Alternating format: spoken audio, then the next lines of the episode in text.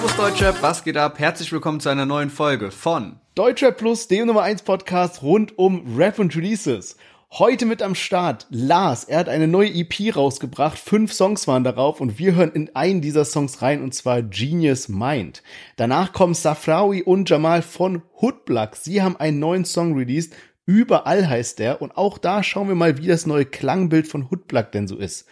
OG Peso und Lucio 101 kommen danach mit ihrem neuen Track Blue Sushi, gefolgt von Sido mit Du liebst mich nicht, auch hier was ganz Besonderes in seinem Video sich einfallen lassen. Und zu guter Letzt Asche, er ist wieder zurück, er hat ordentlich gedisst, es gibt viele Lines, die doppeldeutig sind, wo man nicht so genau weiß, ist jetzt die Person gemeint oder diese Person, all das werden wir gleich analysieren. Ja, und teammäßig sprechen wir über Life is Pain, denn dort gibt's jetzt Gerüchte, dass es Streit zwischen PA und Yakari gibt. Außerdem geht's um Bushido. Der geht nämlich das letzte Mal in seiner Karriere auf Tour und ist auch schon in der Promo-Phase, denn ein neues Interview ist draußen mit Statements zu Bones MC, Kapi und Shindy. Also unbedingt dranbleiben und wir hören uns gleich nach dem Intro wieder.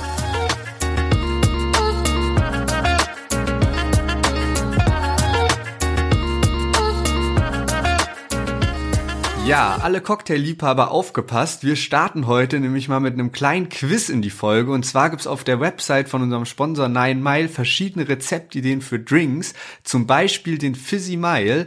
Da ist natürlich Nine Mile Wodka drin, Johns Karamellsirup und außerdem drei Säfte. Und Sherwin, ich nenne dir jetzt aber vier Säfte und du musst raten, welcher nicht drin ist. Hm, okay, bin gespannt. Was sind die vier Säfte, die in Frage kommen? Also, Fresh Lemon Juice, Orange Juice, Pineapple Juice und Passion Fruit Juice. Das sind die vier okay. Säfte. Und einer davon ist nicht drin. Okay, also alle vier Säfte ja erstmal so in der sauren Richtung, ne? Also Lemon Juice, Orange Juice, Pineapple Juice und Passion Fruit. Also ja. Zitrone, Orange, ähm, Ananas und wie heißt das? Passionsfrucht. Ne? Passionsfrucht ne? Okay. Ja. Kannst du noch mal sagen, wie der, wie der Drink hieß? Und der Drink heißt Fizzy Mile.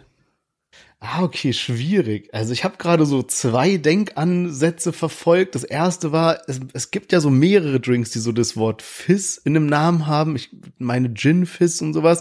Aber ja, kenne ich mich auch nicht gut genug aus. Mein anderer Denkansatz war, es sind ja vier sehr ähnliche Zutaten.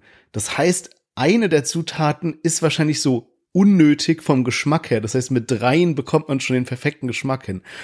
Und ich denke mir jetzt so, okay, also Ananas hat ja schon einen sehr individuellen Geschmack. Passion Fruit finde ich auch. Also Passion Fruit kann man nicht so gut jetzt mit Orange oder Zitrone kompensieren, aber die beiden, da ist es dann so entweder das eine oder das andere, würde ich sagen.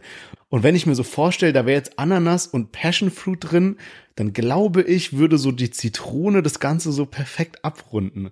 Kann aber sein, dass ich falsch liege, aber das, also meine Antwort wäre, Orange ist falsch. Sehr gut, das stimmt, ja, top. Ja? Genau, ah. ja. Du hast recht, also Orange Juice ist nicht mit im Drink. Ach krass, Herr Wildmann, ich muss echt sagen, seitdem wir hier das in der glücklichen Situation sind, dass wir ja von Nine Mile hier ausgestattet werden, bin ich auch immer mehr auf der Suche nach so guten Cocktails und ich erwische mir auch immer öfter, dass ich mal in so, wenn ich in einer Bar sitze, mal so mein Handy rauszück und mal so die Karte abfotografiere, um das dann so zu Hause nachzumixen. Also äh, ich würde gerne auch mal so eine Runde Reverse machen und dann mache ich mal einen Quiz. Ich habe da auch einige noch im Petto und anscheinend gibt's ja dann noch mehrere auch auf der Website von Nine Mile. Genau, wenn ihr jetzt nämlich wissen wollt, wie die Mengenangaben sind, also wie viel Milliliter und so und auch welche Garnitur auf den Drink kommt, der kann mal den Website-Link, den wir in die Show Notes packen, zur Seite von Nine Mile anschauen. Da findet man nämlich alles ganz genau aufgelistet und jetzt viel Spaß mit der Folge.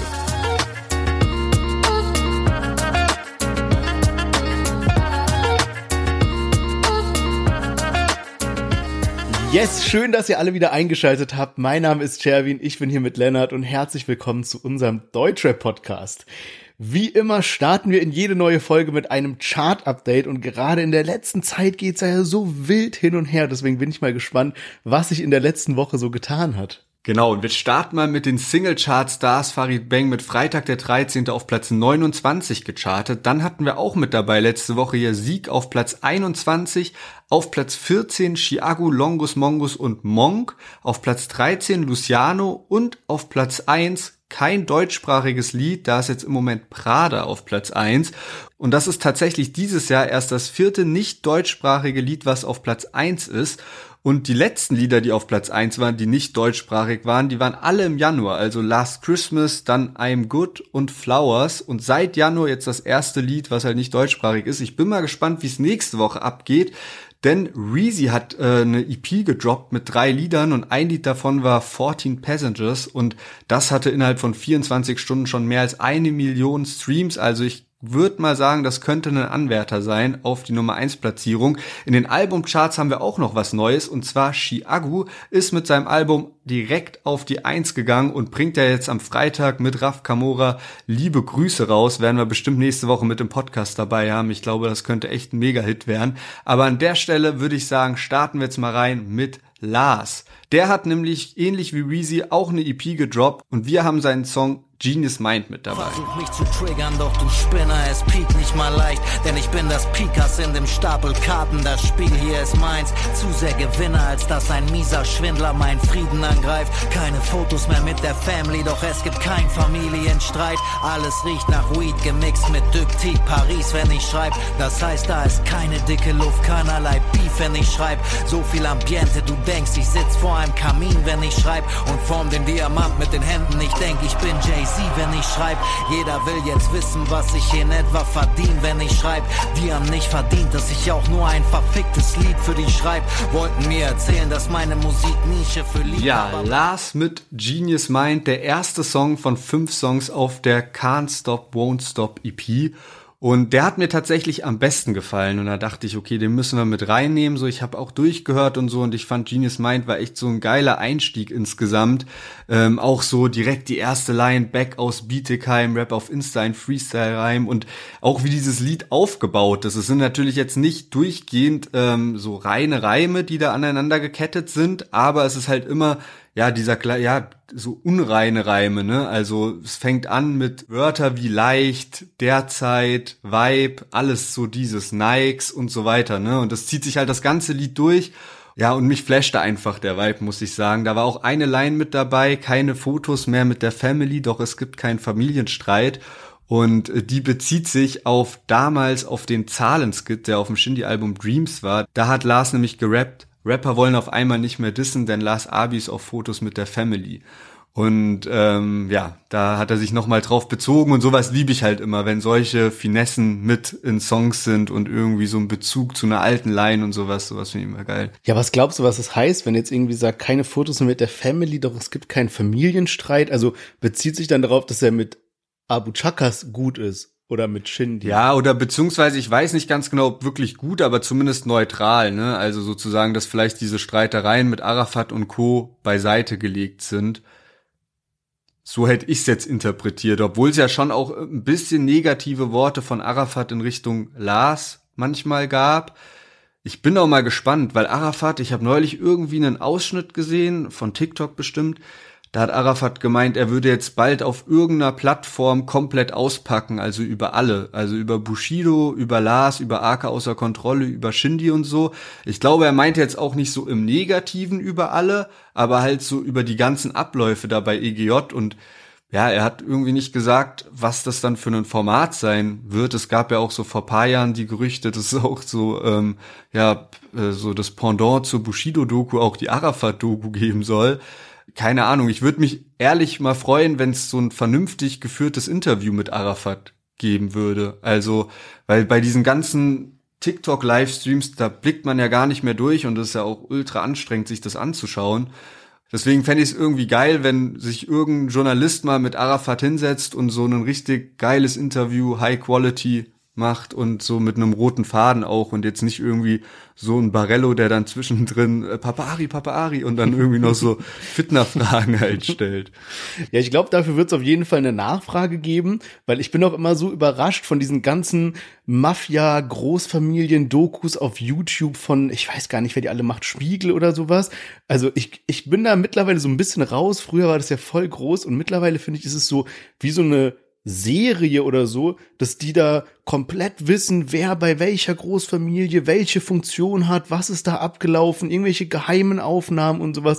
Also ich frage mich mal, woher die das ganze Material haben. Ich glaube, wenn dann mal einer wie Arafat sich da hinsetzen würde und wie du sagst, ne, einfach mal Fragen beantwortet auf eine ehrliche, offene Art und Weise, Wäre auf jeden Fall spannend. Ähm, eine andere Sache, die ich mir auch noch gedacht habe, irgendwie, wenn du gesagt hast, ja, hier bisschen, bisschen Beef mit Arafat vielleicht, ich glaube, bald könnte es auch zu bisschen Beef mit Yakari kommen, wegen dem Cover. Denn nachdem jetzt schon äh, Kapi angefangen hat, von Yakari diese einfarbigen Covers zu klauen, hat sich Lars gedacht, kommt, mache ich auch. Und in, zwar in der Trendfarbe Grau, ähm, ohne irgendwie irgendwas noch da drauf geschrieben oder so, einfach nur ein graues Cover.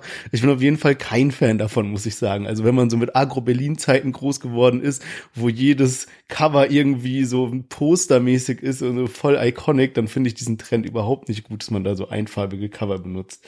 Ey, weißt du, wer tatsächlich auch solche Cover hat? Ist mir neulich aufgefallen und zwar Dream, der ja bei uns im Interview war.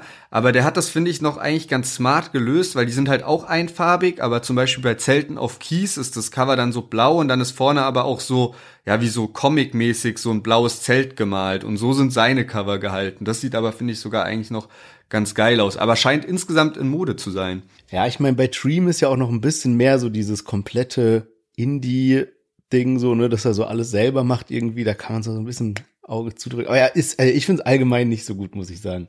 Aber was ich ganz spannend fand, auch bei, ähm, bei dem Song jetzt, da hat Lars gerappt, wollten mir erzählen, dass meine Musik Nische für Liebhaber bleibt, aber der Mainstream schreit nach mir, als wäre ich Ed Sheeran, wenn ich schreibe. Fragt Taban, wie läuft Streaming zurzeit? Also so, ne, so schon so ein kleiner Flexpart auf seine Streams angelegt. Aber wenn man jetzt mal schaut, so monatliche Hörer sind bei 30.000. Also wirklich sehr überschaubar. Und da frage ich mich, was dann diese Line soll, weil das würde, da würde man dann ja erwarten, dass dann, ne, da ein bisschen mehr dahinter ist. Naja, hat mich auch gewundert. Vielleicht fragt er aber auch Taban, wie läuft Streaming zurzeit bei Shireen so mäßig, mm. weißt du, was ich meine? Keine Ahnung. Oder für die anderen Leute, für die er schreibt, ich weiß es nicht ganz genau. Vor allem, weil er ja auch irgendwie in die, in die Line halt mit einbaut, dass die Leute vor allem nach ihm schreien, weil er halt so gut schreiben kann. Ja, stimmt. Ja, stimmt. Das, das finde ich irgendwie auch so ein bisschen, ähm, frage ich mich oft, wieso sein Alltag ist zwischen diesem Ghostwriting und einer eigenen Karriere, dass man da so einen Spagat hat, weil er ja selber immer dieses Ding thematisiert. Also auch hier andere Line, da rappt er, jeder will jetzt wissen, was ich in etwa verdiene, wenn ich schreibe. Also er benutzt ja dieses Element so voll oft, dass er so ein guter Writer ist irgendwie. Aber ich stelle mir das schon ein bisschen schwierig vor, wenn man da so beides machen muss. Und muss aber auch ehrlicherweise sagen, weil er jetzt diese beiden Sachen so thematisiert hat, daraus ergibt sich so eine dritte Sache für mich. Und zwar, für mich ist ehrlich so ein bisschen unerklärlich, warum Lars diesen in Anführungszeichen Durchbruch nicht schafft, weil so jeder ist sich darüber einig, dass Lars so ein richtig begnadeter Writer ist. So, der hat so richtig krank legendäre Parts, auch ne, hier auch bei diesem Song hat er immer dieses Warte-Element von diesem ähm, ähm, Rapper Mittwoch-Song mit drin und so weiter, ne? Und trotzdem, so kann man halt sagen, so verkackt halt oft so den Vibe oder das Thema oder das ist ein bisschen zu verkopft oder sowas, ne, so zu, zu wild einfach obwohl er ja mit Leuten umgeben ist, die genau dafür Experten sind, für so Marketing, Personen platzieren, ne, diese ganze Shirin David Bubble und so weiter. Und ich denke mir so, wenn du dieses eine hast, ne, mit dem Textlichen, das kannst du nicht so leicht kompensieren. Aber das andere mit so die Positionierung von dir als Person, dein Mark, dein, dein Image und so weiter, das kann man schon machen, irgendwie den perfekten Vibe für ein Album finden, für einen Song oder so, sich da einfach mal zusammensetzen und sagen, komm, lass mal jetzt mal ein bisschen so deine, deine Image-Strategie planen oder sowas. Und das check ich nicht so ganz, wie es so, so, ne, so bisschen nicht zusammenpasst irgendwie immer, weil ich glaube, mit dem Umfeld könnte Lars wirklich richtig crazy durch die Decke gehen und ich glaube, bei uns beiden hat er eh ein sehr, sehr hohes Standing, dadurch, dass er eben so dieses Shindy-Ding, jetzt dieses Shireen-Ding und sowas, aber so wirklich, dass man es an Zahlen sehen kann, den Durchbruch hat er ja noch nicht geschafft, finde ich. Ja, ich habe mich auch ein bisschen gefragt. Ich finde es erstens einen guten Move, eine EP rauszubringen, weil ich glaube, dass es jetzt gerade so in der heutigen Zeit auch gerade dann für einen Künstler wie Lars oder so ist irgendwie ein guter Move, eine EP, da kann man schneller durchhören, muss jetzt nicht unbedingt das nächste Album sein, damit es steckt ja wieder mehr Arbeit drin, mehr finanzielles Risiko auch, deswegen finde ich gut, dass er eine EP gebracht hat, aber dann denke ich mir so, ey, letztes Jahr gab es zwei Momente, wo Lars richtig, richtig krasse Aufmerksamkeit auf seiner Person hatte. Einmal, als er dieses Flair hat es mir beigebracht Ding rausgehauen hat, Geiles Video, geiles Konzept, geiler Song, sehr viel Wortwitz mit dabei, übelst nice, habe ich krass gefeiert.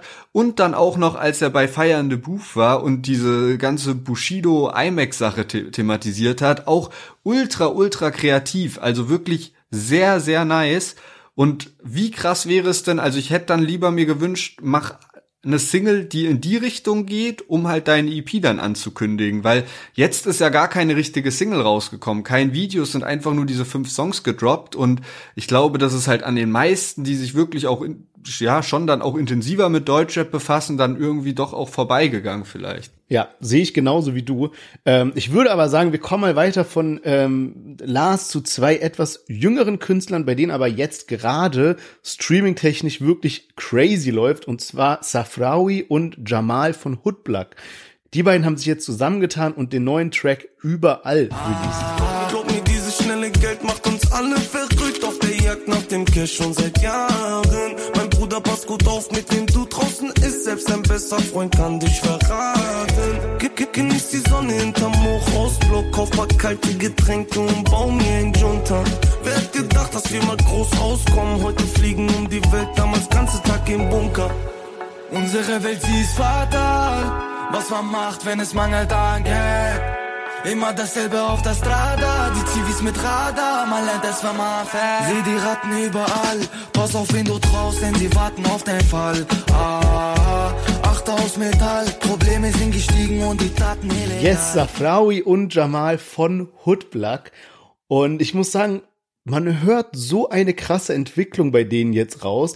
Am Anfang habe ich mich oft so gefragt, okay, haben da die ganzen Leute, die dann dort involviert waren, aufs richtige Pferd gesetzt, weil es war ja bei Hoodblack wirklich so, dass relativ schnell sehr große Persönlichkeiten aus dem Deutschrap involviert waren, ja von den 187-Membern über auch ein Hadi Eldor, also Manager ne, von, aus, von, von denen sozusagen bis Kurdo und so weiter. Also wirklich alle Großen waren dabei, direkt Major-Label-Vertrag bekommen und alles war so groß. Und zu diesem Zeitpunkt, das war so, als diese Hashtag-Songs rauskamen, so Hashtag 1, 2, 3 und sowas, habe ich es noch nicht so ganz gesehen, muss ich ehrlicherweise zugeben.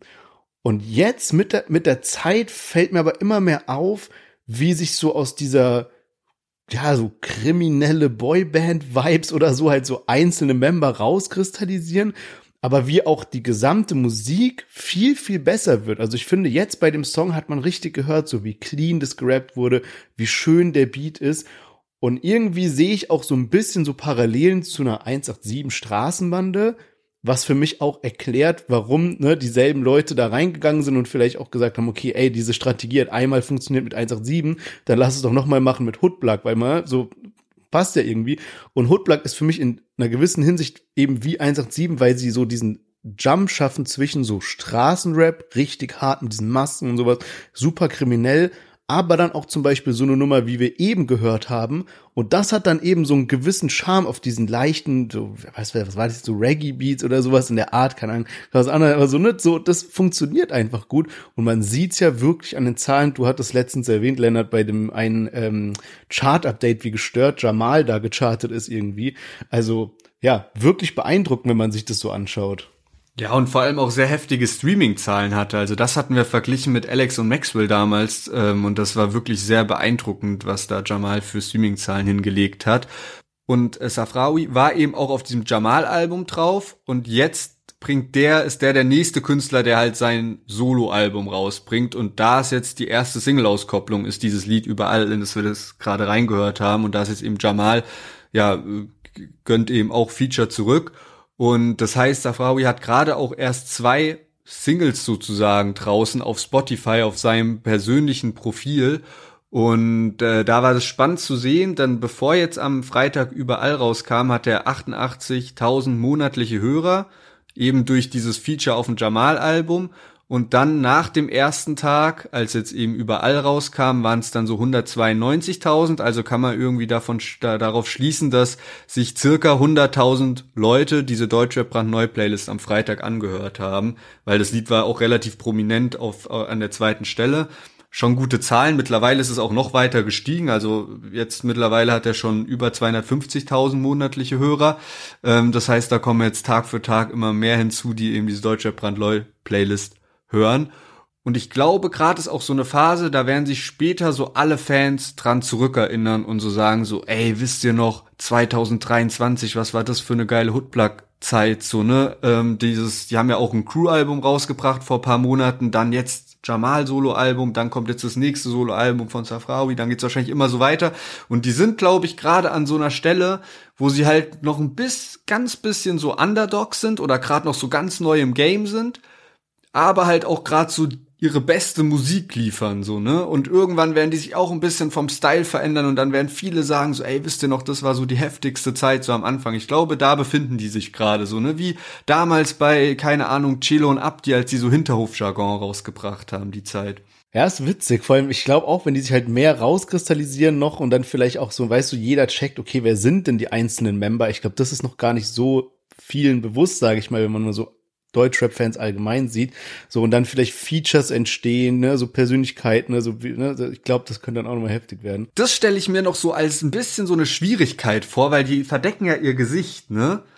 Und weil du auch vorhin so diesen Vergleich zu 187 Straßenbanden und so gezogen hast, da ist ja schon so, ne, so ein Bones, so ein Jizzes, so ein Maxwell, die sehen schon irgendwie sehr ikonisch aus. Eigentlich alle von denen. Alex, Saphir und so, ne, da hat man so voll was so vor Augen. Und das ist halt bisschen schwierig bei Hoodblack finde ich, ne? Also da hast du halt alle mit der Maske, du weißt gar nicht, wer welcher ist, weißt auch noch nicht, kannst noch nicht so die Stimmen auseinanderhalten, aber vielleicht kommt es ja so mit der Zeit. Aber da könnte ich mir vorstellen, dass so eine bisschen Schwierigkeit ist mit der Vermarktung. Aber jetzt bei äh, Safrawi habe ich auch gesehen auf dem Spotify-Profil Gucci Cap und halt hinten so dieser Zopf, der da durchgeht. Also das ist schon auch genau. wieder ein bisschen ikonisch. Ja, genau. Ja, und vielleicht ist es jetzt für uns eher so ein bisschen undurchsichtig, aber wenn man wirklich so Hardcore-Fan ist, dass man vielleicht genau weiß, wer wer ist. Was mich auch gefreut hat, muss ich sagen, oder was mir so schöne Flashbacks gegeben hat, ich habe gesehen, ähm, er released jetzt eben die Akela Fanbox, also da ist dann irgendwie das Album drin, aber auch noch so Handschuhe, also so bisschen so diese Neopren-mäßigen Handschuhe irgendwie. Und das hat mir so wilde Flashbacks gegeben, als damals so G-Unit big war, also so 50 Cent, ne, G-Unit, die haben so heftigsten Merch damals rausgehauen. Die hatten so Schuhe und Gürtel und Ketten und Cappies und alles mögliche. Aber so ein Piece, was ich immer haben wollte, waren so auch so Neoprenhandschuhe, wo so dieses G von G-Unit so reingestickt war, so auf so einem, auf so einem kleinen Gummibutton irgendwie. Und die gab's aber nirgendwo in Deutschland. Und ich weiß noch, ich hatte so ein Poster damals von 50 Cent in meinem Zimmer hängen und da hat er diese Handschuhe drauf. Und ich dachte mir so, Junge, das ist so das geilste Piece. Er hat halt auch immer so, weißt du, so voll tätowiert, nur Cappy und dann so diese Handschuhe mäßig so yeah. irgendwie da drauf gepostet, richtig gefährlich. Und als ich jetzt die wieder, also quasi ne ähnliches Produkt dann gesehen habe in der Box, ist mir schon so ein bisschen das Herz aufgegangen, muss man sagen. äh, sehr, sehr geiles Ding. Um noch einmal ganz kurz auf die 187er zurückzukommen. Ich habe mal vor einigen Wochen irgendwo einen Kommentar gelesen. Ich glaube bei Spotify oder Instagram oder so ne, zu der zu einer Folge. Und da hat quasi einer neu angefangen, unseren Podcast zu hören. Und wir haben ja immer die Folgen mit diesem ne, Hashtag und dann eine Zahl dahinter sozusagen, die wie vielte Folge es eben ist. Und das Kommentar war dann so von wegen so, ja, wenn irgendwann mal die 187. Folge rauskommt, dann müsst ihr auf jeden Fall so ein 187 Special machen. Und ich dachte schon so, ah ja, eigentlich schon, ne, wäre schon geil irgendwie. Die sind ja auch auf Thema bei uns hier. Aber also, es muss natürlich auch passen mit den Songs. Und ich weiß nicht, ob wir uns auf alles freuen können, aber ich habe jetzt gerade, bevor wir diese Folge angefangen haben aufzunehmen, habe ich gesehen, dass Luciano einen Song mit Jizzes angekündigt hat. Dann hast du ja eben schon erwähnt Raf Kamura und Chiaku. Und dann steht ja noch dieses Ding von Bones und äh, wie heißt der Mario Basler im ja, Raum, ne? Ja. Also mit Fußballer und sowas. Das heißt, vielleicht haben wir unverhofft nächste Woche doch eine 187 Special Folge bei der 187. Folge. Wäre auf jeden Fall wild. Ja, wäre auf jeden Fall krass, wenn da alles auf einmal rauskommt. Ich freue mich ja auch ein bisschen auf Bones Fußballer, ähm, weil ich da irgendwie schon allein durch die Hörprobe die ganze Zeit einen Ohrwurm hab. Aber der hat ja jetzt gerade diesen Freitag Das ist Bones rausgebracht, deswegen weiß ich nicht ganz genau, ob das bis zu unserer Folge 187 aka 187 was wird, aber mal schauen, wir lassen uns überraschen. Und damit würde ich sagen, machen wir weiter mit OG Peso und Lucio 101 Blue Sushi. Brüder von dem Benz ohne Lappen, ich hinten rechts, Bruder, bin am Passen. Durch die Stadt mit 100 Sachen. Was ich mache, ja, ich mache Sachen. Keine Stories, Bruder, alles fucken. Seit vielen Jahren, Bruder, machen Sachen. Push Wasabi, soll und Blue Sushi verkaufe Packs, Bruder, so wie Uzi. Danach Shop, Bruder, geh ich Gucci, mein Baby süß, hat fetten Booty. Lass sie twerken, Bruder, lass sie tanzen, sie lebt die Queen, denn ich hab Geld in Taschen. Meine Jungs sind Player und keine Atzen. Mit Rap-Business, Bruder, Geld erwaschen. Mit Rap-Business, Bruder, Geld erwaschen. Brauch kein Major D, ich kann das selber machen. Peso meinte schon damals, ich werde schaffen. Du verrätst deine Jungs, Digga, werd erwachsen. 101, merk dir die Zahl. Jeder meiner Brüder hier ist loyal. Gebe 50k aus und ich mach sie nochmal. Lauf durch meine Hut mit Diamanten. Yes, OG Peso zusammen mit Lucio 101 und dem Track Blue Sushi. Und ich werde nie vergessen, wie ich das erste Mal von OGP so erfahren habe, beziehungsweise das erste Mal ihn gesehen habe sozusagen. Damals hat Lennart noch in Berlin gewohnt und wir sind halt öfters so spazieren gegangen. Wir haben nicht weit voneinander gewohnt und dann haben wir uns einfach immer mal wieder getroffen, sind einfach nur rumgelaufen hier. Und ich werde es nie vergessen, so an einem Tag sind wir so gelaufen und dann sehen wir so an so einem, ähm, an diesen Elektrokästen, die immer auf der Straße stehen, so, so, so ein Plakat, und da war gar nicht viel drauf, außer so ein Typ mit verpixeltem Gesicht vor so zwei Stapeln Hunderterscheinen, die so, ne, wie so zur Seite geschoben wurden, so dass man die so aufgefächert liegen sieht, der so zwei Mittelfinger in die Kamera hält. Und ich glaube, ein QR-Code oder so. Ich glaube, da war nicht mal Text drauf, wenn ich mich richtig dran erinnere, sondern nur so ein QR-Code. Und es sah aber so böse aus und so ja, so, ne, so, so, du, du musst da hingucken, weil du siehst diesen verpixelten Typ mit diesen Hunderterschein und nichts anderem drauf, geht neben so Plakaten für, keine Ahnung, Konzerte, ein Zirkus, was, was, was ganz anderes einfach. Und dann sind wir weitergelaufen und das war einfach an jedem Elektrokasten, Mülleimer, Bauzaun. Es war einfach ganz Berlin war voll plakatiert mit diesen ähm, Bildern von OGP so. Also echt wirklich eine einmalige heftige Promo-Aktion.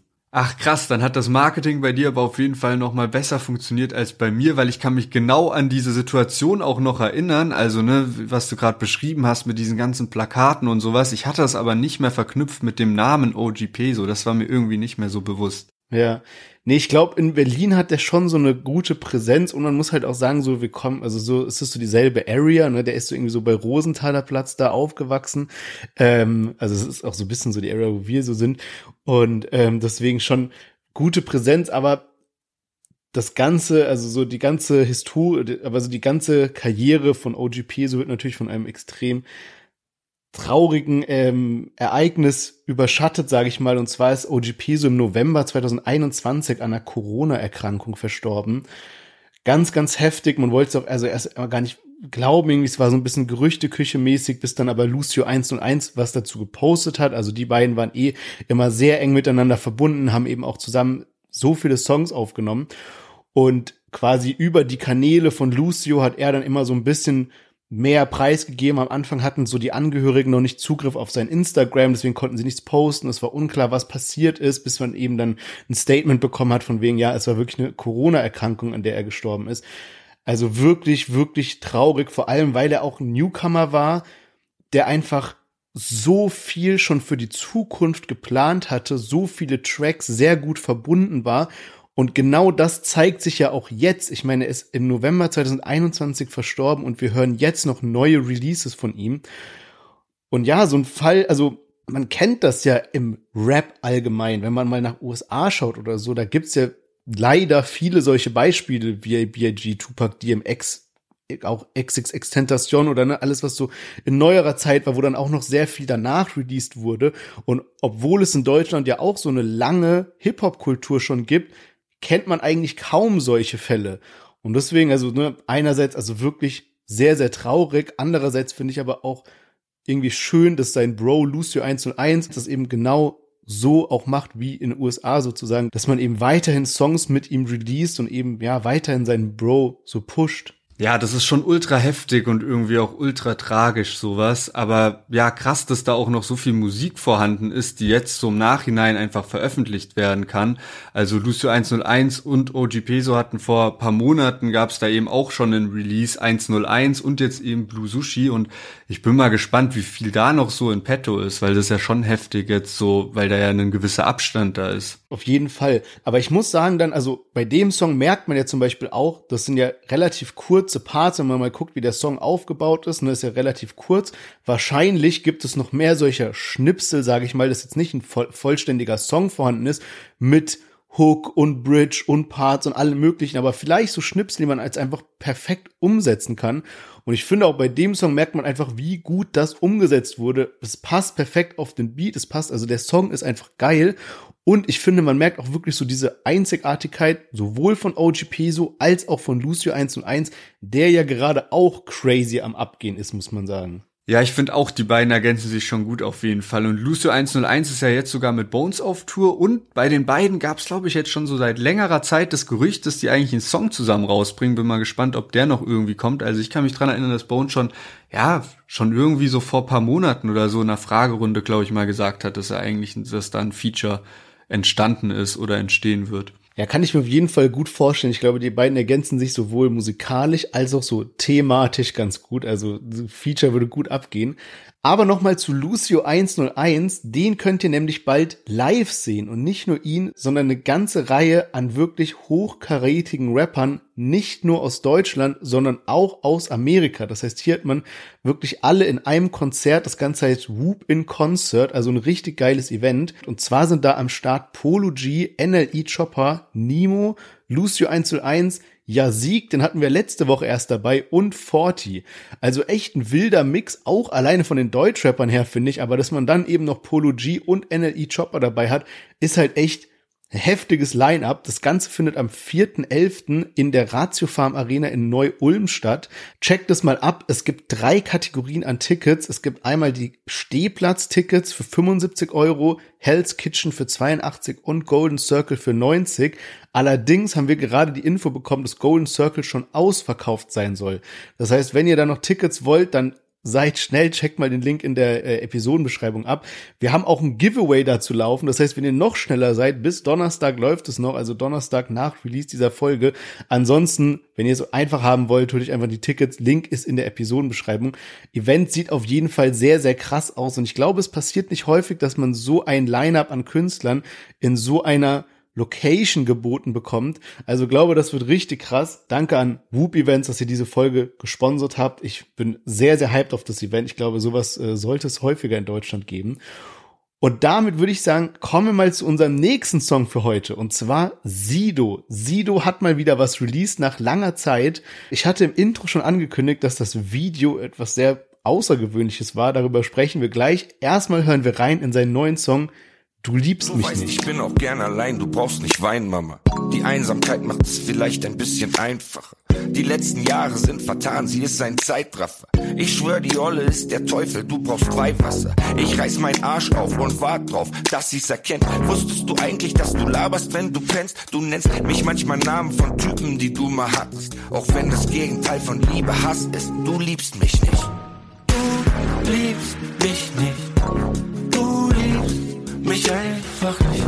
Du liebst mich nicht. Und darum liebe ich dich jetzt auch nicht mehr. Du Ja, Sido mit Du liebst mich nicht und damit covert er Sabrina Settler mit ihrem Hit damals.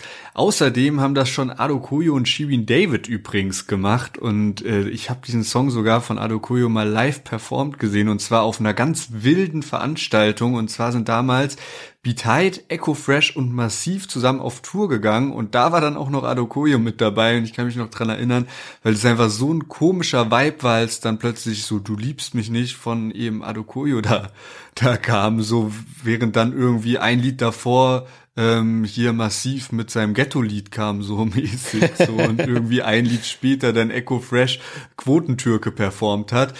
Ähm, das war schon sehr wild. Jetzt äh, Sido mit Du liebst mich nicht und ich finde, die Parts haben mich sehr krass in eine alte Sido-Zeit versetzt und zwar so dieser ja, 2008er Sido vielleicht, äh, auf Herz oder auf Augen auf, so vom Flow her und auch von der Stimme so ein bisschen hat mir das solche Vibes gegeben. Vielleicht damals noch ein bisschen, ja, weiß nicht ganz genau, Herz ist schon ein sehr legendäres Lied, muss man sagen, da kommt es jetzt nicht ran, aber irgendwie hat mir das so einen ähnlichen Vibe gegeben tatsächlich und das ähm, fand ich eigentlich ganz stark. Beat finde ich auch irgendwie geil gemacht, hat so was Besonderes, aber was wirklich ein ganz krasser Negativpunkt bei mir ist, ist die Hook. Also da habe ich mir so gedacht, hätte Sido mal lieber bei Savage Abi nachfragen sollen und äh, sich erkundigen sollen, ob äh, Savage nicht eine gute Sängerin für die Hook kennt, weil ich glaube, das wäre am Ende krasser gekommen, als wenn Sido die selber singt. Ja, Savage hatte sich übrigens letztens dazu geäußert, weil wir es ja noch im Podcast darüber hatten, mit diesem so, ja, warum er quasi immer dieses gewisse Schema bedient mit irgendwie einer weiblichen Sängerin, die dann die Hook macht und so weiter. Und er hat halt so gemeint, ja klar, ist so. Also er hat halt da irgendwas gefunden, was dann auch eine größere Hörerschaft anspricht, jetzt nicht nur so Silbenzähler, Fanatiker, sondern eben einfach jeden und ja, er hat, möchte sich halt bisschen so diesen Musikstil claimen. Warum auch nicht? Und ich meine, ähnlich ist es so ein bisschen bei Sido, glaube ich, auch. Ich sehe es ähnlich wie du. Ich bin einerseits immer fasziniert, wie Sido es schafft, so Parts auf eine Weise zu rappen, wie ich finde, es kein anderer macht. Der zeigt so eine Einfachheit, wenn es ein Wort ist, wie man so, wie, wie so die, das eine Wort auf das andere sich reimt irgendwie, was ich bei kaum jemandem so sehe wie bei Sido. Aber natürlich, ne, wir haben vorhin auch schon gesagt, wenn man mit Agro groß geworden ist oder sowas, wünscht man sich natürlich immer so ein bisschen diese härteren Sachen zurück. Und ich muss sagen, wenn man so, wenn ich mir so meine, mein Hype-Level in so einem Graphen vorstellen würde, dann war das schon recht hoch bei der Release-Phase von Paul, als erstmal so dieses Sterne mit Bossa rauskam, dann auch so dieses, wie das ganze Cover erstellt wurde, da mit Marco dos Santos, was so richtig crazy aussah. Und jetzt eher wieder so ein bisschen runter, ne? Das war ja auch, dann war er mit den Interviews, mit seiner, mit seinen Drogenproblemen und allem möglichen. Das war ja schon sehr, sehr präsent, muss man sagen. Jetzt so ein bisschen runter. Was ich aber ganz spannend fand, ist, er hat jetzt sein neues Startup gegründet, Cave, und ich weiß gar nicht, ob wir im Podcast jemals darüber gesprochen haben. Ähm, auf jeden Fall so, ne, so Cannabis sozusagen, also so, das soll jetzt legalisiert werden in Deutschland und er hat das eben so gegründet in einem Pharmaunternehmen, CNBS heißt es, und angeblich hat er 50 Prozent und die haben 50 Prozent. Aber ich glaube, wenn man da als Sido so einen starken Partner an der Seite hat, wie so ein Pharmaunternehmen, dann kann es durchaus sehr, sehr lukrativ sein. Aber auf jeden Fall ist eben die Besonderheit von diesem, von Cave so, dass sie auch sehr viel Aufklärungsarbeit leisten wollen. Eben nicht nur ne, Gras verkaufen, sondern auch aufklären. Und deswegen haben die jetzt auf dem Cave YouTube-Kanal letztens ein Interview veröffentlicht, wo Sido Karl Lauterbach interviewt hat. Und das hat tatsächlich so ein bisschen auch, ne, so ein bisschen so für Furore gesorgt. Sido auch mit so seinen ähm, schwarz lackierten Fingernägeln, die er jetzt neuerdings trägt und so. Und dann war auch so irgendwie, dass man so, stell dir vor, du reist zurück ins Jahr 2004 oder so und erklärst den Leuten von damals, ist so dieser Maskenrapper Sido irgendwie auf so einer Couch mit seinen Fingernägeln sitzt und Karl Lauterbach über die Legalisierung von Cannabis redet und sowas. Aber was ich ganz witzig fand, war so, wie Sido reingestartet ist. Und zwar, die haben sich so hingesetzt und er ist wirklich so von 0 auf 100 rein. Das ist die erste Frage von Sido an Karl Lauterbach war so, also, wann hast du das letzte Mal einen durchgezogen? Und dann so, yeah. Karl Lauterbach, so ein bisschen cute, muss man sagen, meinte so, er hat halt einmal einen geraucht irgendwie und der war aber so heftig, die Wirkung hat instant eingesetzt, der hat es direkt gespürt und sowas. Aber er wollte es dann eben, dass es keine Gewohnheit wird, hat dann direkt damit aufgehört. Aber er war, war schon ein witziger Talk, muss man sagen. Und ehrlicherweise so, so, ich, ich konsumiere kein Cannabis, aber ich kann mir vorstellen, dass wenn man das tut, dann ist gerade dann so eine Diskussion zwischen einem Politiker und einem Rapper, die wirklich darauf schließen lässt, dass bald Gras legalisiert wird. Das ist schon was ziemlich krasses, ne? Und als, ne, als Randbemerkung, jeder kann seine Fingernägel lackieren. Äh, ich finde nur dieses Kommentar so ganz witzig aufgebaut. Ähm, aber eine andere Sache, die ich ja jetzt schon zweimal erwähnt hatte, war das Video oder ist das Video. Und zwar ist das Besondere, dass man in dem Video Sido überhaupt nicht sieht, sondern nur die Performance-Künstlerin Cassandra Wedel, die dort anscheinend Gebärdensprache macht. Und äh, in den Shownotes steht da noch irgendwie, Gebärdensprache hat eine beeindruckende visuelle Ästhetik und diverse faszinierende Kunstformen. Und sie macht quasi so Bewegungen passend zu den Lyrics. Ich habe mal so ein bisschen probiert herauszufinden, was in Gebärdensprache heißt, du liebst mich nicht. Und so wie ich es verstanden habe, du ist auf den anderen zeigen, liebst ist auf sein Herz fassen und mich nicht ist dann so, wie wenn man sich so von dem Mund was wegschmiert und es so wegstreicht oder so, keine Ahnung, so, ne, so über den Mund und so weg irgendwie. Hab mich dann aber gefragt, ob es wirklich Gebärdensprache ist, also so diese offizielle Gebärdensprache sozusagen, oder ob das so eine Art visuelle Kunst, Performance, Interpretation ist, sowas wie so eine eigene Sprache von, keine Ahnung, ich habe irgendwann mal gehört, dass so lieben ist eigentlich sowas, wie man mit, mit den Armen so ein Kreuz macht, also so ein X macht vor sich. Und deswegen hätte ich jetzt gedacht, dass so du liebst mich nicht dann auch dieses X beinhalten würde. Hat das jetzt nicht, vielleicht kennt einer von unseren Hörer, Hörern, Hörerinnen äh, die Gebärdensprache und kann uns darüber aufklären. Aber trotzdem fand ich es sehr, sehr krass. Was auch noch dazu getragen hat, ist, dass Cassandra Wede hochschwanger in dem Video ist. Sie hat so ein dunkles Kleid an und da, wo eben ihr Bauch ist, ist das Kleid dann natürlich ein bisschen heller, weil es so gestretched ist und das vor so einem weißen Hintergrund sieht schon sehr krass aus. Plus dann eben diese Gebärdensprache, diese Moves, wie auch immer, ist schon was, äh, ja, Außergewöhnliches. Ja, ich glaube aber, dass das schon offizielle Gebärdensprache ist, gerade eben wegen diesem Satz, den du vorgelesen hast, der in der YouTube-Videobeschreibung ist. Also denke eigentlich schon. Ich habe mich dann gefragt, ob jetzt so dieser Titel "Du liebst mich nicht", ob das irgendwie jetzt auch eine besondere Bedeutung gerade auf Sidos Privatleben hat, weil man wusste ja von der ja von der Scheidung von seiner Frau Und danach kam aber auch raus, dass er eine Freundin hat, Gia Stream heißt die. Und dann habe ich mal bei Insta geguckt, aber da scheint noch alles in Ordnung zu sein. Und irgendwie hatte ich dann auch auf YouTube bisschen rumgeschaut. Und ähm, ja, Sido ist gerade schon insgesamt in so einem Modus, Liebeslieder zu machen, weil da habe ich dann gesehen, dass auch irgendwie vor ja mittlerweile elf Monaten der Song Liebst du mich rauskam und jetzt eben Du liebst mich nicht. Also äh, da hat Sido gerade so ein bisschen seine Sparte gefunden. Vor zehn Jahren gab es ja auch den Song Liebe, also äh, ja kommt schon häufig vor bei Sidos Songtiteln. Und er geht jetzt auch auf Tour. Und was ich besonders krass finde, im Dezember, also das ist auch mittlerweile schon ja Routine, Ritual von Sido, die Weihnachtsshow. Und ich glaube, das hat halt angefangen mit einer oder mit zwei Shows oder so. Und mittlerweile gibt es einfach zehn Weihnachtsshows von Sido, also zehn Konzerte und die sind alle ausverkauft. Also wie heftig ist das bitte? Krass. Aber das zeigt halt auch, was für ein Standing Sido hat und was für ein Legendenstatus, dass er da eben immer noch so, ne, so direkt solche Sachen ausverkauft. Echt, echt heftig, muss man sagen. Ich würde aber sagen, wir kommen zu unserem letzten Song von heute und zwar Asche. Da gibt es auch sehr, sehr viel zu erzählen, sehr, sehr viele Parts, die wir uns angucken müssen.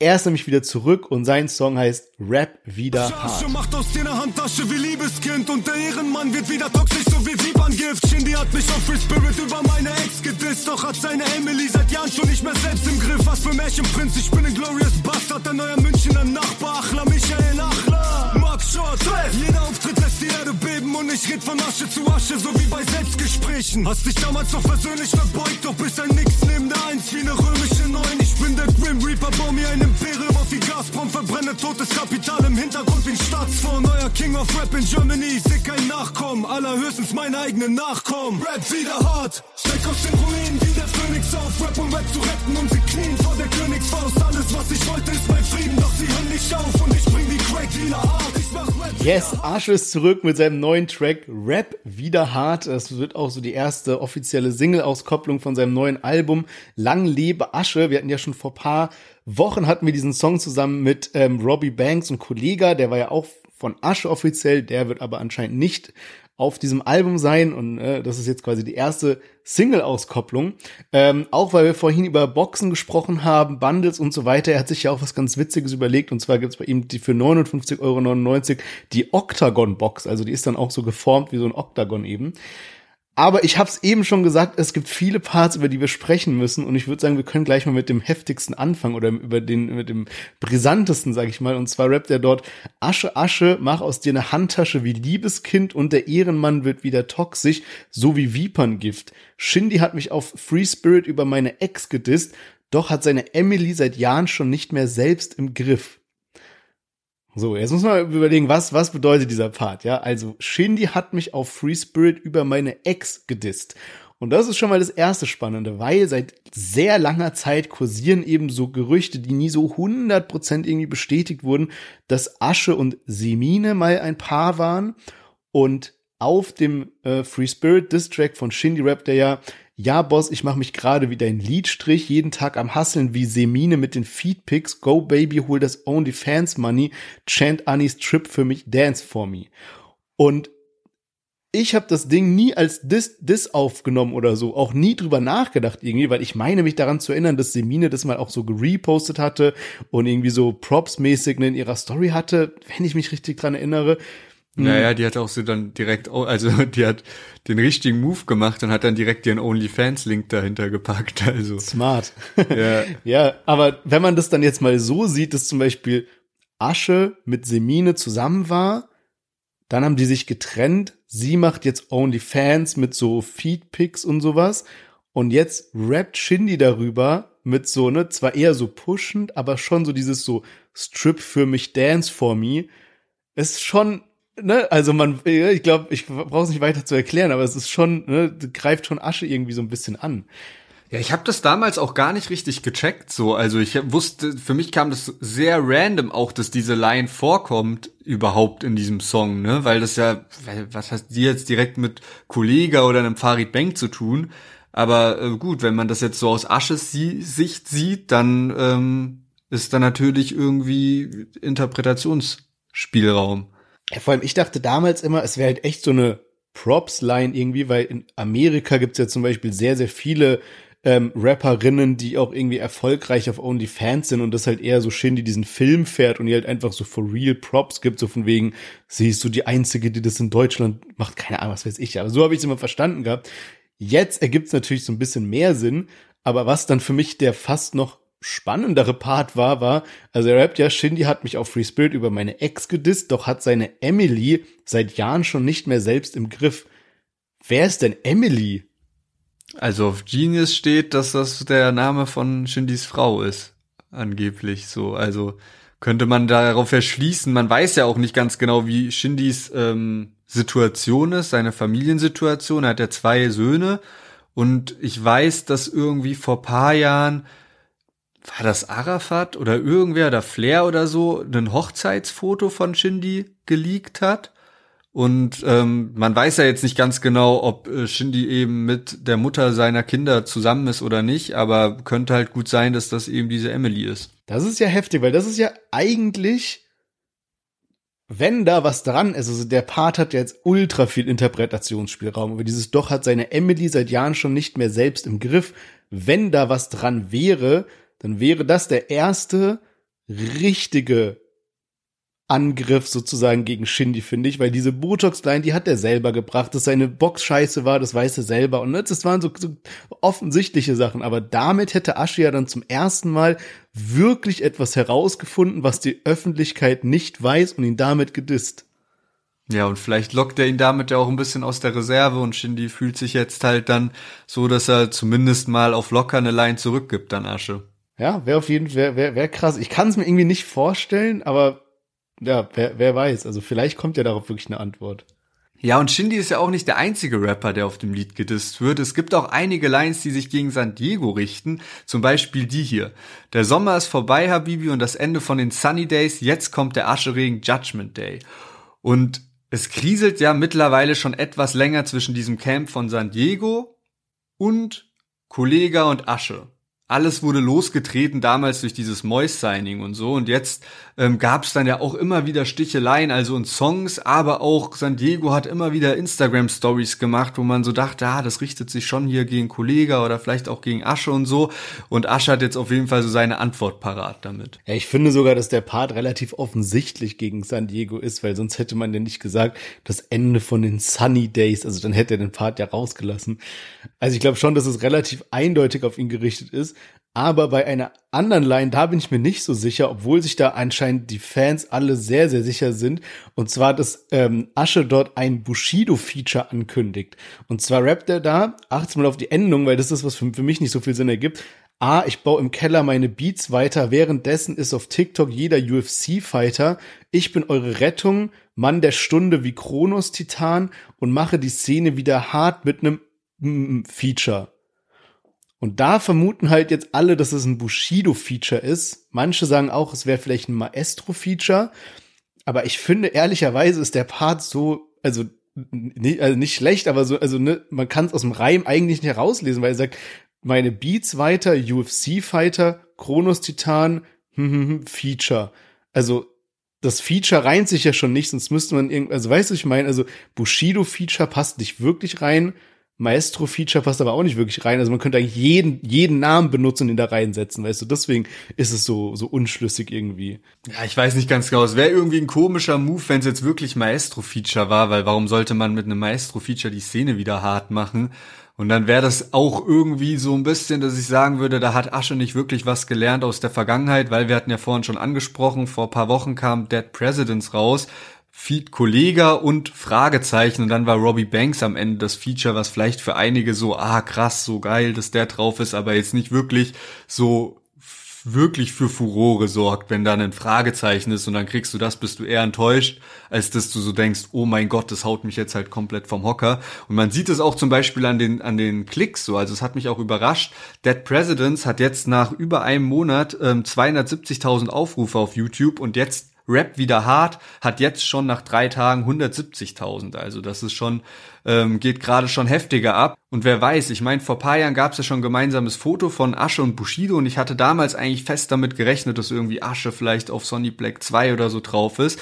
Und in, dann hat sich irgendwie in der letzten Zeit nicht mehr so angehört. Also ich glaube, Bushido hat sich da auch offiziell zu geäußert und so und gesagt, so ja, mit Asche kein Kontakt und ja, irgendwie bisschen Fronten verhärtet, so hat sich's angehört. Aber jetzt anscheinend könnte es dazu gekommen sein, als Bushido, der ist ja jetzt gerade wieder in Deutschland und ähm, da ist irgendwie ein Foto in der Location mit Leuten aufgetaucht, wo erst Asche mit den Leuten ein Foto gemacht hat und dann auch Bushido mit den Leuten. Also vielleicht haben sie sich da getroffen und deswegen wird jetzt halt viel gemunkelt. Wer weiß, ob da Bushido auf dem neuen Asche-Album mit drauf ist. Dann haben wir auf jeden Fall bis jetzt schon mal sehr, sehr viele Songs, auf die wir uns freuen können in den kommenden Wochen. Äh, Carpi Distrack steht ja auch noch irgendwie in den Startlöchern, die ganzen 187er Sachen, die wir vorhin aufgezählt haben. Deswegen würde ich sagen, machen wir an der Stelle mal ein kurzes Fazit, bevor wir zu unseren Themen kommen. Mit am Start hatten wir heute Lars mit Genius Mind, Safrawi und Jamal mit Überall, OG Peso mit Lucio 101, Blue Sushi, Sido mit Du liebst mich nicht und zu guter Letzt Asche mit Rap wieder hart. Ich finde es diese Woche extremst schwierig, ähm, da einen Gewinner zu picken. Also für mich, wie sieht's denn bei dir aus? Was ist der Song, den du am häufigsten gehört hast? Boah, für mich ist auch schwierig. Also, ich will's mal so sagen, ich weiß nicht ganz genau, ob ich wirklich ein Lied von denen, die wir heute dabei hatten, so länger hören werde. Also, ich habe nicht das Gefühl, dass ich jetzt irgendein Lied von denen noch mal nach einer Woche oder so immer noch anhöre. So ist mein Status. Bei dir? Ja, bei mir vielleicht noch am ehesten Safrawi und Jamal oder eben Asche, weil halt ne, so die Parts, so höre ich mir dann irgendwie gerne noch mal an. Ähm, aber ja, also glaube auch da, äh, ich, ich bin mal auf nächste Woche gespannt, sagen wir es mal so, ja. Da ja, vielleicht bei mir, wenn ich jetzt so drüber nachdenke, Lars und Sido könnte schon sein, dass ich das noch das eine ja. oder andere Mal hören werde. Aber es hat mich ja, ich, ich glaube, nächsten Freitag wird krass. Mal gucken. Und bevor wir jetzt zu den Themen kommen, diese Folge wird wieder gesponsert von unserem Partner Billy Boy und wir hatten vor ein paar Tagen einen Quiz in Instagram und gefragt, welche Aussage zur Haltbarkeit von Kondom stimmt. Die richtige Antwort ist genau bis zum Verfallsdatum. Es haben aber wirklich sehr viele Leute auch für im Geldbeutel sind sie unendlich haltbar abgestimmt und deshalb möchten wir heute mal zur Aufbewahrung von Kondomen aufklären. Denn damit der Schutz gewährleistet werden kann, ist es wichtig, dass ihr auf die richtige Lagerung von Kondomen achtet. Das heißt, Sonneneinstrahlung, Hitze und Reibung sollte unbedingt vermieden werden. Das bedeutet auch, dass der Platz im Portemonnaie also kein guter Ort zur Aufbewahrung ist. Außerdem solltet ihr die Schachtel und das Siegelbriefchen, also das, worin das Kondom eingeschweißt ist, immer auf Beschädigung kontrollieren. Also, das ist das, was ihr dafür tun könnt. Aber natürlich legt Billy Boy höchsten Wert darauf, dass ihr sichere Kondome bekommt. Deshalb werden alle Billy Boy Kondome zu 100% vorab elektronisch getestet und dabei wird jedes einzelne Kondom auf feinste Löcher und Schäden untersucht. Wenn ihr mehr dazu wissen wollt, dann schaut mal bei www.billy-boy.de vorbei und wenn ihr direkt bestellen wollt, verlinken wir euch den Amazon Shop in den Show Notes. Und jetzt machen wir weiter mit den Themen und zwar haben wir PA Sports und Yakari mit dabei. Da gibt's jetzt nämlich ein paar Gerüchte, dass sich die beiden getrennt haben könnten. Also Yakari ist ja das Signing von Life is Pain und da geht in den letzten Monaten echt einiges ab. Also PA Sports hat da ganze Arbeit geleistet. Yakaris monatliche Hörer, Yakaris Follower und Yakaris Bekanntheitsgrad im Allgemeinen ist enorm gestiegen. Nicht zuletzt natürlich auch, weil es viele Dissereien gab an andere Leute. Yakari hat sehr viel Fitner gemacht und so. Released aber auch regelmäßig und wirklich viele Leute hat er eben auch mit seiner Musik überzeugt in den letzten Wochen und Monaten. Monaten. Und ähm, jetzt gab es aber die Meldung, dass die beiden sich entfolgt sind auf Instagram. Ähm, Yakari folgt PA auf jeden Fall nicht mehr, aber PA folgt Yakari noch. Ich weiß nicht, ob das zwischenzeitlich anders war, aber so ist der aktuelle Stand. Und es gab jetzt auch eine Story, die Yakari gemacht hat. Und da stand sowas drin von wegen Hä? Fragezeichen und dann Hashtag 500.000 at PA Sports. Und PA Sports hat diese Story gerepostet und dann auch nur so mit Hä? Fragezeichen geantwortet. Und man weiß jetzt nicht ganz genau, ist das irgendwie so eine Art Promo-Move oder ist das gerade real? Ja, und was aber auch noch dazu kommt, muss man sagen, ist, dass Yakari zwar PA Sports entfolgt hat, aber dafür Sami Miri jetzt folgt. Und Sami Miri ist eben aus dem alten Management, also war damals irgendwie der beste Freund von 18 Karat und das ist jetzt eben so spannend, weil es war ja schon mal in der, stand ja schon mal im Raum, dass irgendwie Yakari mehrere Signings gleichzeitig hat, nicht nur bei PA Sports, also Life is Pain unter Vertrag ist, sondern auch noch ein Vertrag bei ähm, bei Supremus hat, also von 18 Karat und ich weiß gar nicht, was da noch alles war. Und jetzt, ne, also quasi, er entfolgt PA, er folgt Sami Miri wieder von, ne, so Supremus Umfeld oder sowas. Und dann diese Story mit den 500k und was da auch spannend ist, er hat diese Story gepostet mit diesem 500k, wo er eben so, ne, man sieht so seinen Fuß, seine Hand mit so einer Patek Philippe und dann so einen bestimmten Boden, also so einem Teppichboden mit so einem Muster.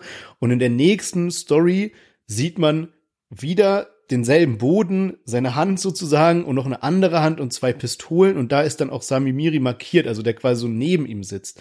Und das ist halt jetzt so ein bisschen strange irgendwie, dass er da so hin und her switcht, aber ich finde es auch echt cool. Ich habe ey irgendwie, also so, das ist jetzt so absolut wildeste Gerüchteküche, aber irgendwie haben uns so voll oft so Leute auf Instagram so Nachrichten geschickt von irgendwelchen alten Chatverläufen, wo Yakari so meinte, dass er so eigentlich nur PA Hops nehmen will oder so, irgendwie sowas. Und ich dachte mir so, hä, was, also kannst ja auch nicht überschreiben oder so, ne, weil es ja so komplett un, äh, unverifiziert ist, nach wie vor, um das mal ganz klar zu, be zu betonen, ja. Also Gerüchteküche Level 100 jetzt irgendwie, aber das ist ja quasi so, ne, war bei PA irgendwie das Ding groß gemacht, jetzt hängt wieder mit Sami Miri ab, also ja auch einer Person, die ja schon eine gewisse Macht hat, ne, und dann 500.000, was weiß ich, vielleicht ist das eine Summe, die da irgendwie im Raum steht. Wobei er aber auch schon wieder gegen 18 Karat geshootet hat in der Zwischenzeit, was irgendwie auch gar keinen Sinn macht, also der ja im Gefängnis irgendwie ist. Also es ist alles so ein bisschen verworren und ich muss ehrlicherweise sagen, mir fällt sehr schwer, da bei dieser ganzen Yakari-Geschichte noch durchzublicken. Aber von meinem Bauchgefühl ist das, was da gerade im Raum steht in PA Sports, real. Also ich glaube, da ist wirklich irgendwas am Brodeln. Ja, kann schon gut sein. Und auch wie du sagst, ne, mit 18 Karat gab's noch vor kurzer Zeit mega Beef und auch als Yakari gegen 18 Karats Frau geschossen hat und so. Und das war jetzt schon auch irgendwie was Reales. Also kann mir irgendwie auch nicht vorstellen, dass da innerhalb von paar Wochen alles geklärt ist. Bei Yakari geht es aber auch immer relativ schnell, so nämlich auch mit Bushido. Da hat er nämlich auch erst Props ausgesprochen im Ali Boumaier Interview und auch auf äh, Instagram. Die sind sich dann auch irgendwo auf Twitter oder irgendwo sind die sich gefolgt und so. Bushido ist dann aber wieder entfolgt und Yakari hat dann auch ja, Chatverläufe geleakt und hat das halt auch alles gepostet und dann immer wieder gegen Bushido mit so Polizeijokes gestichelt. Also da war das auch ähnlich so, ne, dass an dem einen Tag noch alles gut war und am nächsten Tag Yakari ordentlich gegen Bushido geschossen hat und mit Bushido machen wir jetzt auch weiter. Der geht nämlich das letzte Mal in seiner Karriere auf Tour und was ich besonders krass fand war, er hat gesagt, dass das letzte Mal jetzt schon acht Jahre dann her ist. Also er geht 2024 auf Tour und 2016 war die letzte Tour und das war die Classic Tour mit Shindy tatsächlich. Und da war ich auch, ist mir dann so aufgefallen. Also schon krass, wie schnell da die Zeit vergeht und ich stell's mir auch echt heftig vor, weil wenn man jetzt mal überlegt, was soll denn Bushido, was, was für Lieder wird der auf der Tour spielen? Der hat ja mit den Collabo-Alben wahrscheinlich irgendwie an die 20 Alben insgesamt so und auf so einem Konzert, wie viele Lieder werden da gespielt? Ja, eigentlich so circa 20. Das heißt, du kannst irgendwie gefühlt von jedem Album ein Lied spielen. Das ist schon brutal schwer, alle deine legendären Lieder da unterzubringen und du willst ja auch ein paar Lieder vom neuen Album da noch spielen und so. Also schon eine Herausforderung. Ja, vor allem wenn du halt so sagst, das ist deine letzte Tour, dann musst du halt schon irgendwie gönnen und dann auch so deine besten Lieder spielen und nicht nur die neuen. So ist ja so ein bisschen fies irgendwie. Mir ist es mal passiert, dass, dass, da war ich bei Paul Kalkbrenner und er hatte irgendwie so eine Berlin Calling Tour, also ein ganz anderes Genre jetzt, aber das hieß irgendwie auch so Best of Berlin Calling, was weiß ich. Und ich habe das Album halt damals so krass gefeiert und so ein bisschen verpeilt, den mal live zu sehen. Und dann war das in London und ich bin extra hingeflogen, dachte so geil, jetzt kommen die ganzen alten Hits, die der da drauf hatte. Und dann hat er nur so neue Sachen gespielt, die man gar nicht kannte und das ist dann halt irgendwie so voll scheiße. Und gerade wenn du, also ne, jetzt mal wieder zurück zu Bushido, wenn du dir dann so vorstellst, okay, was der für ein geiles Repertoire an Hits hat, aus dem er schöpfen kann, ist halt schon eine Challenge, dann die richtigen auszuwählen. Aber was man ihm hoch anrechnen muss, ist, die Tickets für seine letzte Tour sind relativ günstig oder überraschend günstig, muss man sagen. Ab 52 Euro geht's los und das ist halt für Tourtickets, gerade bei so einem Act wie Bushido, schon ein sehr fairer Preis, muss man sagen. Ja, safe, auf jeden Fall. Schon auch ein krasses Statement, so seine letzte Tour zu machen. Er hat jetzt auch ein Interview gegeben bei Kiss FM und hat da gesagt, dass das auch irgendwie bedeuten wird, dass dann ja, schon möglich ist, dass er irgendwann halt bald auch mit Musik aufhört. Also mal gucken, wie viele Alben dann wirklich noch kommen. Und er wurde auch auf einige andere Sachen angesprochen in dem Interview. Es ging einerseits halt um die Sache mit äh, Bones. Da hat er gesagt, dass Bones auf jeden Fall auf dem Album einige Lines abbekommt, vielleicht jetzt auch schon in einer der Vorab-Singles. Dann ging es auch um einen Shindy-Feature. Da hat er gesagt, er hat auf jeden Fall Bock mit Shindy zusammenzuarbeiten. Das ist wirklich der immer noch für ihn der krasseste Deutschrapper den es gibt und er steht da einer Zusammenarbeit nicht im Wege. Also mal gucken, ob Shindy auch Bock drauf hat. Wäre natürlich sehr, sehr krass irgendwie und ich glaube, da würden sich schon sehr, sehr viele Fans auch drüber freuen. Wäre irgendwie ein heftiges Statement. Und es ging natürlich auch um Kapi. Da hatten wir letzte Woche schon ausführlich drüber gesprochen hier. Ähm, der Trailer ist da. Ähm, danach ist aber auch noch einiges passiert. Es wurde jetzt schon so ein Foto veröffentlicht vom Bushido-Double. Das sah irgendwie nicht ganz so professionell aus. Also man hat so den Hals gesehen mit dem Bushido-B natürlich drauf. Aber an sich hat man auch so ein bisschen die Kopfform und Frisur gesehen und das sah schon nicht ganz so ähnlich oder identisch aus, fand ich. Ja, das war auch mein erster Gedanke und vor allem denkt man halt bei so Geschichten mit so einem Double direkt an so Leben und Tod des Kenneth Glöckner, wo ja wirklich das Double sehr, sehr gut gewählt wurde. Und damit vergleicht man halt oft. Ich fand aber auch das von im Bushido-Film war jetzt auch nicht so, also er war schon gut, aber war jetzt auch nicht perfekt irgendwie, was er für Kapi als Double genommen hat. Muss aber auch sagen, also ich bin mal gespannt, was Kapi jetzt für eine Nummer rausbringt falls es sowas ist wie Leben und Tod des Kenneth Glöckner so als antwortmäßig mit sehr vielen Infos, Storytelling-mäßig aufgebaut oder so, dann eben noch mit dieser Kulisse ne, in der alten Villa von Bushido, das wäre halt schon ein heftiges Ding. Also jetzt die Erwartungen sind super hoch und wenn ich mir nur mal so anschaue, die Kommentare alleine bei unseren Instagram-Posts, ist schon so, dass viele Leute nicht damit rechnen, dass es was sehr Starkes wird. Also, ne, so, die Erwartungen sind hoch, aber trotzdem ist jetzt auch irgendwie, Kapi hat jetzt ein paar Mal Sachen released, die der Allgemeinheit nicht so gut gefallen haben. Das ist so die aktuelle Stimmung. Von daher muss er halt damit überzeugen. Und einen ersten Treffer hat er auch schon so ein bisschen gelandet, alleine mit der Location. Denn in diesem Interview hat Bushido schon so ein bisschen zugegeben, dass es ein gewisserweise ein Treffer war ähm, mit der Location. Jetzt gar nicht mal so von wegen so, ey, der hat mich jetzt so fertig gemacht, sondern eher halt, dass jetzt irgendwie, dass er wieder diese Bilder sehen muss von dieser Villa, mit der er so viele schlechte Erinnerungen hat, wo immer Arafat nebenan gewohnt hat. Und das war eben so eine schreckliche Zeit für ihn. Und das jetzt wieder zu sehen, das äh, bringt ihn so mäßig zum, ne, da wird ihm schlecht, wenn er das sieht und so ne, natürlich spielt er einerseits das runter, dass Kapi diese Location jetzt bekommen hat und andererseits gibt er aber sowas zu. Man kann schon sagen, ja, es hat schon mal ein bisschen funktioniert, das, was Kapi machen wollte. Ja, da fand ich fast auch ein bisschen schade, dass jetzt im Vorfeld schon so viel veröffentlicht wird, weil dann ja auch der Überraschungseffekt weggeht. Ich hatte das auch gehört, er hatte auch im Backstage-Podcast mit Peter Rosberg drüber gesprochen und da hat er sich, fand ich, auch ein bisschen widersprochen, weil er einerseits meinte, ja, es interessiert ihn nicht so und das macht gar nichts mit ihm, aber andererseits eben auch gesagt hat, das, was du gerade gesagt hast, ne, dass irgendwie so Ekel gekommen ist.